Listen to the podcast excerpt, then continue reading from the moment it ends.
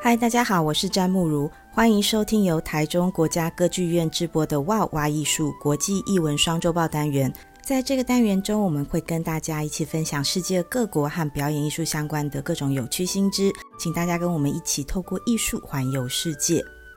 不晓得大家还记不记得，在去年曾经在台北的国家戏剧院哦。上演了野田秀树导演带来的《Q 歌舞伎之夜》这出作品，我相信大家就算不记得野田秀树导演，可能也记得美丽的松隆子吧。那么野田秀树导演呢，在今年二零二三年，他推出了全新的力作，这出戏的名字叫做《うさぎ波を走る》，我把它分成“逐波之兔”。我觉得导演也非常的淘气哦，他选在二零二三年卯年，也就是兔年来发表这个作品。 介绍这个作品之前，我想可能我们有必要先来了解一下野田秀树这位导演。我们在很多的资料里面都可以看到，有些人称呼野田秀树导演是小剧场运动的第三世代。现在我们在看日本的这些表演艺术的时候，会觉得他们有好多好多不同的种类哦，有像是传统的歌舞伎啦、能剧啦。那也有像是我们之前介绍的这种宝冢的歌舞剧哦，另外还有商业戏剧啦、新剧啦、小剧场啊、舞踏等等，非常非常多的种类。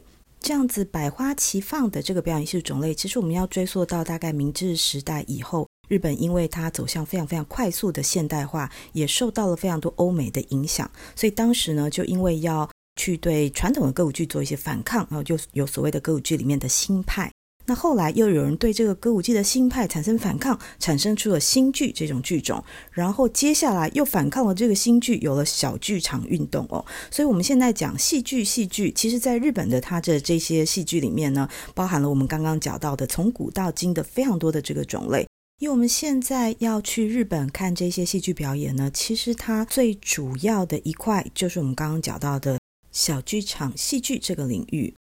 在六零年代，如果你想要去演所谓的现代戏剧的话，你大概就只能去加入一些大剧团，然后在里面演这种比较写实风格的戏剧。但是对于当时的这所谓的新剧感到比较厌烦，或者是说没有办法获得满足的一些年轻的戏剧人，他们为了要去追求自己想要的表现，或者是说想要在戏剧里面去阐述自己的思想了，他们就纷纷的成立了自己的这个小剧团。这个就是小剧场运动的一个开始。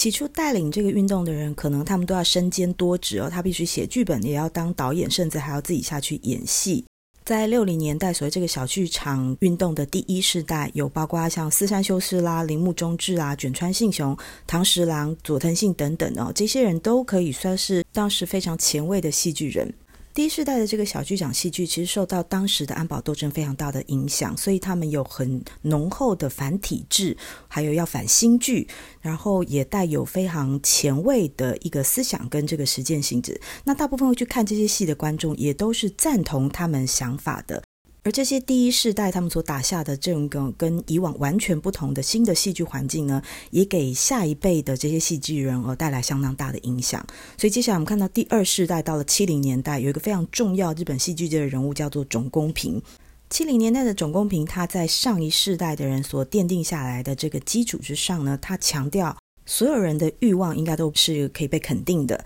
他也非常成功的开拓出一群把看戏当成娱乐的这个年轻人。那从此以后，这是一个非常重要的转捩点哦，就是小剧场的戏剧开始成为一种可以去对当代的年轻人进行感性诉求的娱乐活动。接着就到了第三世代，也就是八零年代的时候，这个时候大部分的小剧场它可能都是以学生剧团为他们的母体。那比较重要的就是我们今天要特别介绍这个野田秀树导演，跟可能还有虹上尚史啦，呃，这些剧团的这个领导人。第三世代的小剧场，他们提供给观众非常丰富多彩的故事哦，还有相当别具个性的一些演技的风格，所以它也是相当的受到年轻观众的这个支持。所以在当时，所谓的小剧场运动哦，也一度成为媒体非常喜欢去探讨的话题。八零年代的这种小剧场风潮，它已经成为一种社会现象了。它跟之前我们讲到六零年代，它是。可能在一些政治的影响之下所产生的地下戏剧是不太一样的。八零年代的观众，因为在之前我们提到的第二世代的总公平哦那一辈的导演，他们已经打下了一个基础，就是把看戏当成娱乐。所以日本的这个看戏的人口，我可以说是在这一段时期，七零年代、八零年代急剧的这个增加。那么在这个当中，野田秀树导演就是一个相当具象征性的一个存在。同时呢，一直到现在，日本在看这些戏剧的主要的观众人口呢，有很大的一部分也都还是过去的这个小剧场风潮世代的这个观众。好，那在小剧场运动第三世代的野田秀树导演，他的作品有什么样的特色呢？第一个非常重要的特色就是他是一个非常讲究文字，也很喜欢玩一些文字游戏的剧作家。这个从他之前的梦之游眠社的时期开始就是这样，一直到他后来成立了 Noda Map 野田地图的时候，都不断的延续这个风格。那另外还有一点很特殊的呢，就是身为一个剧团的经营者，其实他在非常的早期就相当的注意到所谓的行销广告这件事情。在梦的游眠社时代，他已经去注意到这个观众来看戏的时候，包括这个剧场的环境啦。还有一些周边的环境等等哦，希望让观众来看戏的时候，马上就可以进入一个非日常的空间。除了对这种周边环境的精准计算之外，其实野田导演他的精准计算呢，在另外一个方面也是显现得非常的透彻，那就是他的剧本。你几乎可以感觉到他写这个剧本的时候，知道在哪里要让观众笑，在哪里要让观众哭。那么这一切的节奏哦，都在他的掌握之中。就剧本的内容来讲，我们也发现他在九零年代以后，他的作风开始有比较多的社会关怀，也很积极的企图将一些意识形态带到他的这个作品当中。还有另外一项，我觉得他非常大的特色，就是他相当擅长做各种的混搭，包括我们前面提到来台湾表演的《Q 歌舞伎之夜》里面，他就把源平合战跟这个西方的《罗密欧与朱丽叶》这两个故事做了非常巧妙的搭配。那还有彦作哦，盛开的樱花林下，这个也是他相当知名的作品。这个作品大家一般会觉得他是把坂口安吾的小说《盛开的樱花林下》跟夜长基与尔南这两个故事去进行混搭，但其实还有一个就是手冢治虫的《火鸟凤凰篇》，这个才是他一开始真正想要写的故事哦。那从作品在舞台上呈现的风格来讲，他的作品一向是节奏非常的快。换个角度来讲，就是对演员来讲运动量非常的大。前面我们提到的这几个野田导演，他不管是在剧本上还是在表演风格上面的特色呢，这一次也都相当淋漓尽致的发挥在他的最新力作《竹坡之兔》这个作品当中。好，那我们先来看一下这是一个什么样的故事。那这个故事呢，根据我们在他的宣传资料上面看到，他是说他是以《爱丽丝梦游仙境》为主轴，然后混搭上现实社会里面一个快要倒闭的游乐园。有一天，有一个女演员来到一个非常破败的游乐园，这里已经快要倒闭了。那她希望能够在这个游乐园里面上演过去她跟她的母亲看过的《爱丽丝梦游仙境》。于是她就找了编剧，想要来撰写剧本。可是这个编剧他一直写不出台词。后来这个游乐园呢就被福尔摩斯拍卖了，听起来非常的荒谬的这个故事哦。那同时，这个爱丽丝她的妈妈来到游乐园的寻人中心，想要找她的女儿。她说她的女儿爱丽丝走失了。正在寻人的时候，有一只兔子从他们的面前跑过。那演这只兔子的呢，就是高桥医生。那刚刚我们说到要来找女儿爱丽丝的是松隆子，饰演女儿爱丽丝的就是多部未华子。大家应该还记得，在《爱丽丝梦游仙境》这个故事里面，兔子呢，它拿着它的怀表出现在故事当中，从爱丽丝面前跑过，后来掉了一个洞里面，然后就诱导这个爱丽丝跟她进去了另外一个很不可思议的世界。那同样的，在这个故事中，这只兔子它也扮演了有点类似的角色，它不断的在奔跑。在舞台上面，我们可以看到一些像螺旋阶梯啦，以及看起来很像海浪的舞台装置，所以这只兔子就不断的要在这个舞台上面奔跑。大家如果有刷到高桥医生，就是在受访的时候提到他演这一出戏的感想的时候，应该会有注意到他不断的强调他运动量很大哦，因为他是一只逐波之兔嘛，在这个戏里面，我可以想象他必须要不断不断的奔跑。故事中，我们刚好提到有两个剧作家，所以它也是有一点类似剧中剧这样子的一个结构。舞台上虽然没有太大型的装置，但是一如往常，田秀树导演的这个舞台，他都非常善于去运用一些简单的道具来做非常丰富的运用，比方说让演员进场、退场等等。我们前面说野田秀树导演的一大特色是他非常的会混搭很多不同的题材。在这个作品当中，当然也不例外。除了我们刚刚提到的《爱丽丝梦游仙境》之外，另外还有彼得潘，那还有跟这个俄国的剧作家契诃夫的作品，有很多你都可以在这个当中找到一点他的影子或者是他的元素在里面。还有我们刚刚有提到，导演在九零年代之后的作品，经常会把他的社会关怀，或者是他想要去强调的意识形态融入到他的作品当中。那以这支作品来讲，我们可以看到，包括六零年代的学生运动，以及七零年代后期开始频繁发生的北朝鲜绑架日本人的这个问题，还有近几年来非常流行的像 VR、元宇宙、AI、虚拟货币等等这些题材，都出现在他这一次的作品当中。一开始，这个妈妈是来找自己迷路的女儿。后来呢，慢慢出现了“绑架”这样的关键字，在混搭了彼得潘、混搭了樱桃园，还有我们刚刚讲到的《爱丽丝梦游仙境》这重重的结构之下呢，慢慢的到最后，这个故事的结尾会让你看到导演真正想要告诉你的事情是什么。那这个也是野田导演呢，他非常惯用的一个手法。前面我们有讲到北朝鲜绑架日本人问题哦。这件事情指的是1977年到1988年这当中，北韩他们自己也承认哦，他曾经多次来到日本或者是在欧洲就把日本人绑到北韩去，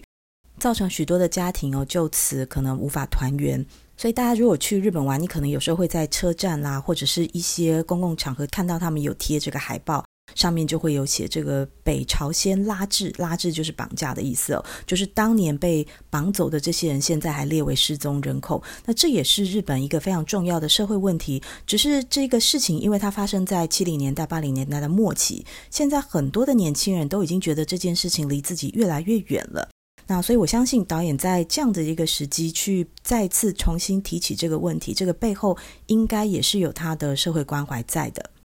好，那这次单纲的几个主要演员，我觉得也都是台湾观众非常非常喜欢而且熟悉的演员，包括曾经在野田导演的《Fix Beer》这出作品里面担任主演的高桥一生，这算是他相隔两年哦再次登上舞台。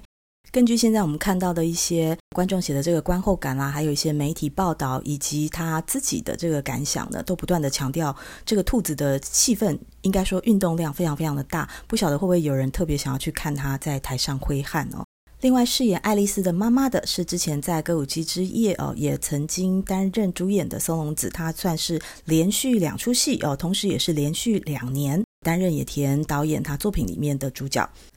再来饰演爱丽丝的演员是多部未华子。多部未华子她并不是第一次跟野田秀树导演合作，其实他们在二零一零年的时候也曾经合作过。当时多部未华子在《农业少女》这个作品当中饰演主角，而且呢，这是她第一次站上舞台，然后就因为这个作品得到了当年的读卖戏剧大奖里面的这个三村村子奖。其实这个主要演员当然不用讲，这三个名字列出来就相当相当的吸引人。但是在这个作品当中，他的配角也是相当的精彩的。这些配角也大部分都是在野田导演过去作品当中大家很熟悉的一些老面孔。比方说像秋山菜金子、大仓孝二等等哦，大家可能听到名字会觉得没有什么感觉，但如果你去把这几个字输入，然后搜一下图片，我相信大家一看到脸，马上就会哦，就是你一定都会在某一些不一定是舞台剧，可能是甚至很多电视连续剧里面，你一定都看过这一些配角。那他们都是非常非常称职的绿叶，而且每一位呢都别具个性。那当然啦，非常喜欢自己上台演戏的野田秀树导演也不例外。刚刚我们提到这一出戏里面有两个剧作家，其中一位是我们前面介绍的大仓孝二，他饰演一个疑似契诃夫的剧作家。那野田秀树导演本人呢，饰演一个疑似布莱希特的剧作家。光是这样的组合呢，就已经非常非常的吸引人了。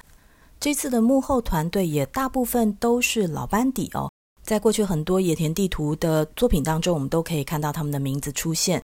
像是舞台美术的绝尾信男老师，还有灯光服部基老师，以及服装哦是日比野烧这位设计师，还有音乐哦原磨利彦，这些都是大家可能呃有些朋友都已经对他们的名字非常的熟悉了。那不晓得大家有没有去观察到他们的这个剧照？其实有非常非常多出的作品的剧照，也都是邀请小山纪信这位摄影师哦来拍摄的。那这一次也不例外。那同时我们还可以看到一些比较新的面孔、新的伙伴。因为在这出戏里面好像也运用了一些人偶，所以邀请到了人形巨师泽泽行，还有在舞台上有相当多的投影，所以也邀请了影像作家上田大树哦来一起合作。现在这出作品在东京已经上演了，它是从六月十七号就已经开始演了，一直会演到七月三十号。地点是在东京池袋的东京艺术剧场，也就是野田秀树导演他担任艺术总监的这个剧场。在东京演完之后，会移师到大阪去。八月开始哦，八月三号到八月十三号会在大阪的新歌舞伎座这个地方上演。接下来还会再到南边，到九州的博多。博多是从八月十七号一直到八月二十七号，会在博多做这个剧场演出。我在这边也诚实的跟大家揭露一件事情，就是我在录这个今天的音档的时候呢，因为跟我们播出的时间是有一点点时差的，所以我是提早录了这个音。那再过几天呢，我即将会前往东京去出差，出差期间。这个戏在东京的公演呢，还是在上演的状况之下。不过大家知道，这出戏的票非常非常的难抢。当然，我的第一波并没有抢到，我在他们的二手交易市场上面呢也失败了。不过我还有最后的一线希望，那就是当日券哦。我现在打算在我出差期间唯一的一个空档，提早去剧场门口排队，看有没有办法抢到一张票。那如果各位对这一出戏有兴趣的话，当然你们接下来看。不管是大阪或者是博多的票，可能都还有希望。不过如果没有在第一轮就买到的话，也或许也可以跟我一样，我们来试试看这个二手交易市场，或者是呢跟我一样，我们到现场去排排队。但是大家可能要有一点心理准备。根据我自己过去在日本排这种当日卷，尤其是像这样子非常非常热门的表演的时候呢。至少提早一两个小时去排队哦，这些都是非常稀松平常的，所以希望大家可以腿力练好一点。好，那如果有幸运的观众朋友，你可以买到大阪的票的话，我想要推荐一下这个大阪。如果你去新歌舞伎座这里看戏，我觉得完完全全可以安排一个半日甚至是一日游的行程。距离新歌舞伎座，如果你要搭电车的话，大概隔个一站的距离；但是如果你要走路的话呢，大概走三十分钟之内哦，就可以到黑门市场。那这个大家当然可能都有听过，它有非常多的海鲜，还有很多好吃的食物哦。那除此之外呢，黑门市场你再往后面走一点，有一个叫做千日前道具屋町的一条商店街，在这边它有一点像是卖锅碗瓢盆。或者是一些餐饮店业务用的这些道具等等，我不晓得大家怎么样，但是我自己还蛮喜欢逛这些东西的。但如果你是属于那种看戏前后，你想要静静一个人待着，带着你雀跃的心情，或者是带着你刚看完戏的这种满满的感动，想要一个人独处的时候呢，我也推荐你这附近有一间很有趣的咖啡馆，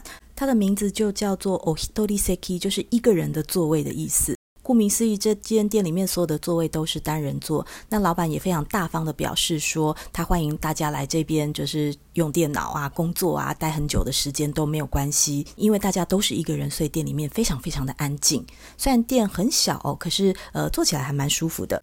像是看戏前后啦，或者是平常在附近逛街了，想要歇歇脚，或是单纯想要一个人找个地方安静的工作，这里都还蛮推荐的。它叫做 Ohitori Seki Kissaten Koro C O R O。